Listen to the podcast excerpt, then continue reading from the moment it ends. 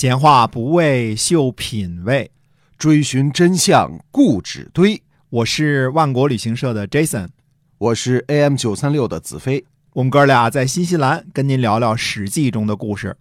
各位听友，大家好，欢迎收听《史记》中的故事，是由新西兰万国旅行社的 Jason 为您讲的。嗯，这个我们再聊两届奥运啊，大家都比较关注的这事儿。哎，是你比如说新西兰比较强的这个皮划艇啊，和这个呃单人划艇啊这些啊，嗯、在新西兰的南岛的最北端，这个是几乎中国游游客不去的地方。嗯有个地方呢叫塔斯曼国家公园，那儿呢，嗯、这个海岸线呢特别的曲折，嗯。然后呢那块儿叫塔斯曼海，哎，啊，这个地方呢，其实这个 kayak 呃划艇的这种项目呢，特别的特别的多，对，嗯，但是华人的游客呢比较少去这种地方。大家可能听说新西兰呢会有一些个呃冒险的项目，世界上有名，比如说什么 bungee jumping 啊，就是蹦极跳蹦极哎啊，嗯还有这个什么 jet boat 啊，喷射快艇是吧？嗯？嗯，但是实际上呢，新西兰的运动旅游方面呢是非常发达的。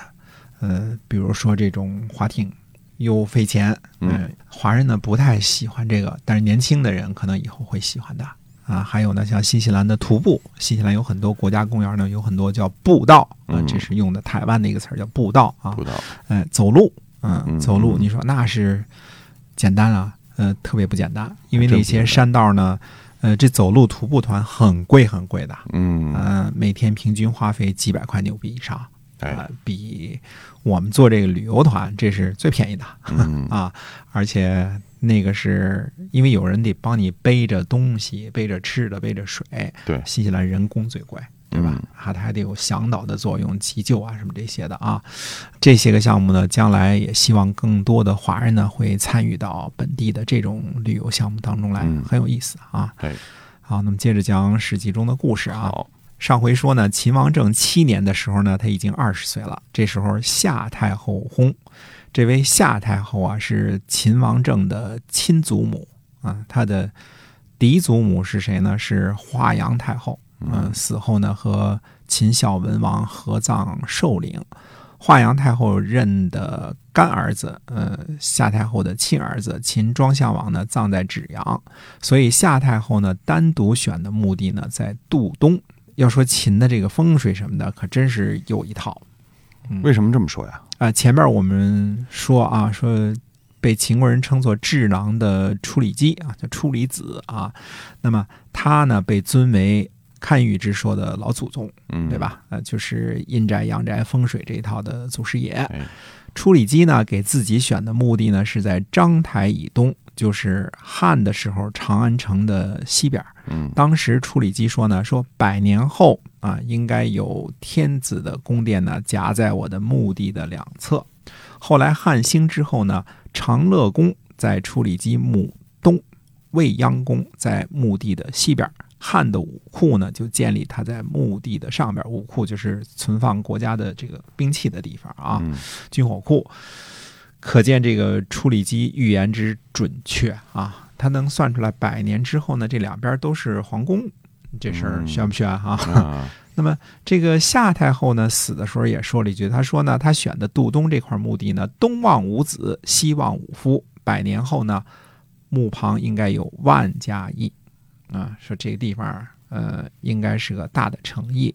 这位夏太后的太后陵呢，在今天的西安市长乐区。啊，后来汉的几个皇陵呢，都在这地方，这些地方呢都是三万户看陵的，所以还不只是万人邑了。嗯啊，这秦国人地理学得好，还懂风水，所以最后秦统一天下了。呃，秦国人地理学的是真好。至于风水堪舆之说呢，是否能够帮助秦国得天下呢？这个我不懂，嗯我我真的不懂，我不敢乱说啊。啊，呃，秦王政九年的时候呢，呃，也就是秦王政二十二岁，这年冠啊，嗯行冠礼，对吧？对。呃，而且呢，行冠礼之后呢，可以带剑啊，不到成年不能随便带武器啊。现在是带剑，那么呃，这是秦王政亲政的表现。啊，好像战国时期呢，国君这个职位都是二十二岁才能够真正的胜任，就是亲政啊。之前呢，还被认为是未成年人。啊。那么现在这个父母供孩子上大学，不是也到二十二岁吗？哎，看来中国人认为成年的年纪就是应该二十二岁，比较晚，自古就这样，是吧？不是十八岁哈。嗯，特别是国君这个位置啊，还是等到二十二岁好一些啊。那么秦王政亲政之后呢，有人就告发嫪毐说，其实啊，嫪毐不是真太监。没做手术，嗯，与太后私通，还生了俩儿子，嗯，都藏匿起来了，呃，而且告发说呢，嫪毐呢经常与太后密谋，将来呢秦王薨了，就让嫪毐的儿子做秦王。哇，后边这一句可比前边的罪过更大呀！哎，呃，秦王呢就派官员调查此事啊，派的这个公安部的去把事实呢都给查清楚了，嗯。估计呢是办案的时候，有人呢走漏了风声。就在秦王这个行冠礼之后啊，有一次呢住在雍，嫪毐呢就决定叛乱。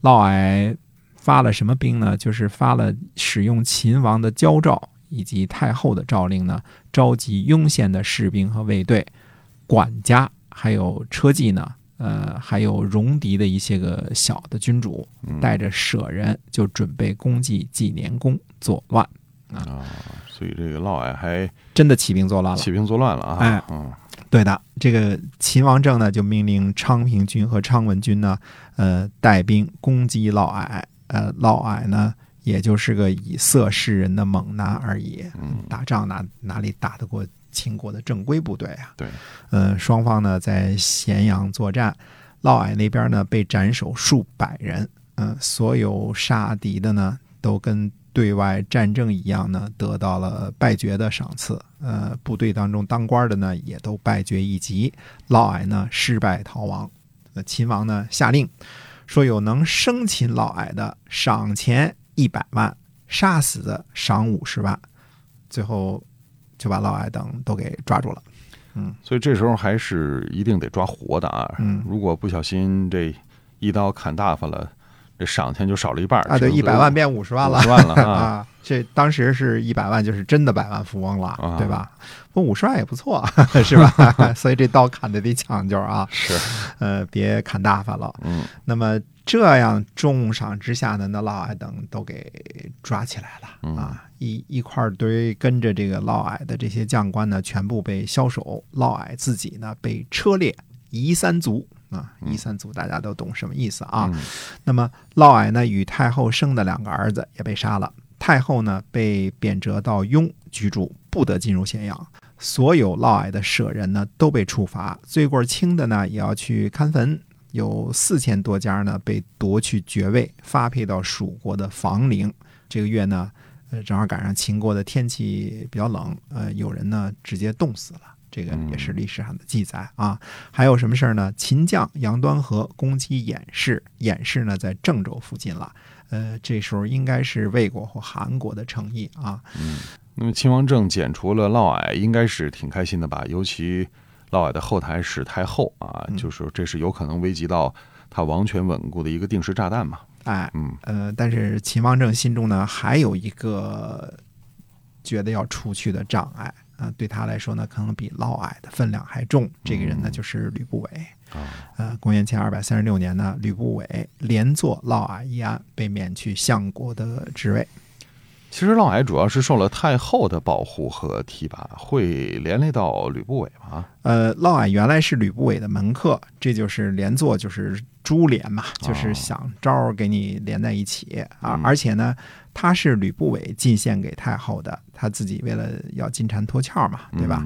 所以吕不韦连坐呢，并不冤枉。嗯，何况呢，还有诈腐一案呢，就是假冒太监，嗯，就是假装做手术这事儿叫腐刑啊。我们以前做这专门的手术叫腐刑啊。嗯，诈腐呢，就是假装冒充假太监吧。对，所以。趁机呢，拿掉了吕不韦的这个官职，也没什么说不过去的。嗯，秦王政做的是可以的。对他对自个儿这个亲妈，就是他太后下手也是够狠的哈。啊，这个也说得过去，因为赵太后犯的可不是一般的生活作风的错误。对啊，连儿子都生出来了，这个继承人的问题是个大事儿，国体的事儿是吧？嗯嗯。而且呢，嫪毐呢还有封地，还有门客。甚至可以发兵造反，说明嫪毐的势力呢也很大了。这弄不好呢，就是，呃后宫争权，甚至是宫廷政变的这个可能性，对吧？嗯所以秦王这个时候呢下狠手处置太后也说得过去。嗯嗯、不过呢，有人呢把太后给救了。啊，什么人啊？呃，齐国的一个游说的人叫毛焦啊，嗯他呢来对秦王说：“说秦国呢刚开始要征服天下了，而大王呢有迁徙母后的名声，恐怕诸侯听说之后呢，一定会背离秦国。”那秦王政呢，又把太后呢从雍呢接回了咸阳，还是居住在原来的甘泉宫啊。啊，所以秦王政接回他的母亲，并不是为了孝顺，而是要给自个儿赢一个好名声哈。哎，嗯对了，失去了嫪毐和嫪毐封地门客的这个太后啊，她是一点都不可怕的。嗯，啊，没有威胁了，就顾及一下亲情吧，是吧？毕竟是亲妈呢，对吧？对，吕不韦呢，因为此事被株连，秦王政呢想杀了他，但是因为他呢侍奉先王有功，而且呢很多人给他说情儿，秦王呢就没有给他治罪，只是免了吕不韦的丞相，又命令吕不韦呢救国，就是去他的封地，嗯嗯，或者是。呃，应该是黄河以南啊，就去你的封国上任去吧。那么秦王对吕不韦这个处置，其实这么看不是特别重哈。啊，坏就坏在呢，吕不韦呢，这个人相当有能量，他太能结交人了。嗯那么多人帮他说情，你就说明他这人人缘还是不错的。你如果要是整天这个杀这个砍那个打那个板子的话，那你人人缘不可能那么好嘛，对对吧嗯？这一年以来呢，诸侯宾客呢来给吕不韦说情呢，叫相望于道。这道上天天都是他们这车来给吕不韦说情的，诸侯当中的人啊，啊，于是呢，秦王呢就给吕不韦写了封信，说你对秦国有什么功劳？在河南封十万户，你跟寡人有什么血缘之亲？号称为重父。吕不韦呢，感觉已经失宠了，恐怕被诛杀，就看了这封书信之后呢，就服毒自尽了。那么他的门客呢，也都被流放四川。啊、其实他吕不韦为秦王政立了什么样的功劳，秦王政自己心里比谁都清楚。没有吕先生，轮不到他父亲一人继位，对吧？对，没有他父亲继位，哪儿轮到他做秦国的老大呀？嗯但是吕不韦呢，担任丞相的时间太久，呃，应该感觉扶植了不少党羽，而且呢，吕先生呢，在诸侯那儿倍儿有面子，说情的人呢相望于道，这才是秦王最后决定干掉吕不韦的真正原因。那嗯秦王呢，权力欲很重，就我们说嬴政啊，这个秦王政啊，权力欲很重，他不能允许呢任何人威胁到他他权力的人活在这个世上。啊，所以这个位高权重、功高震主，这才是吕先生丧命的真正原因哈。对喽，哎，那么等秦王政呢所痛恨的吕不韦和嫪毐都死了呢，秦王就下令说，原来发配去蜀的吕不韦和嫪毐的门客呢，就都免罪，不用流放了。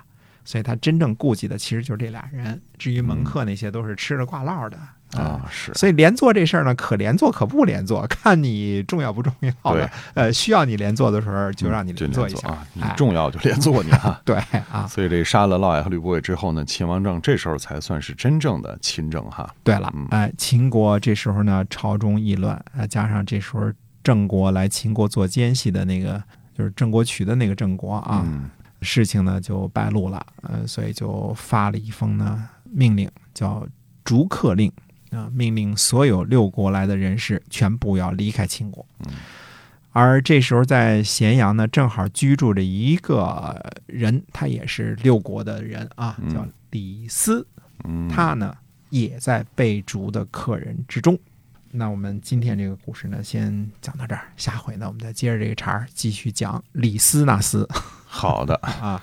请大家呢把我们的节目可以分享出去啊嗯。那么是由新西兰万国旅行社的 Jason 为您讲的，我们下期节目再会。再会。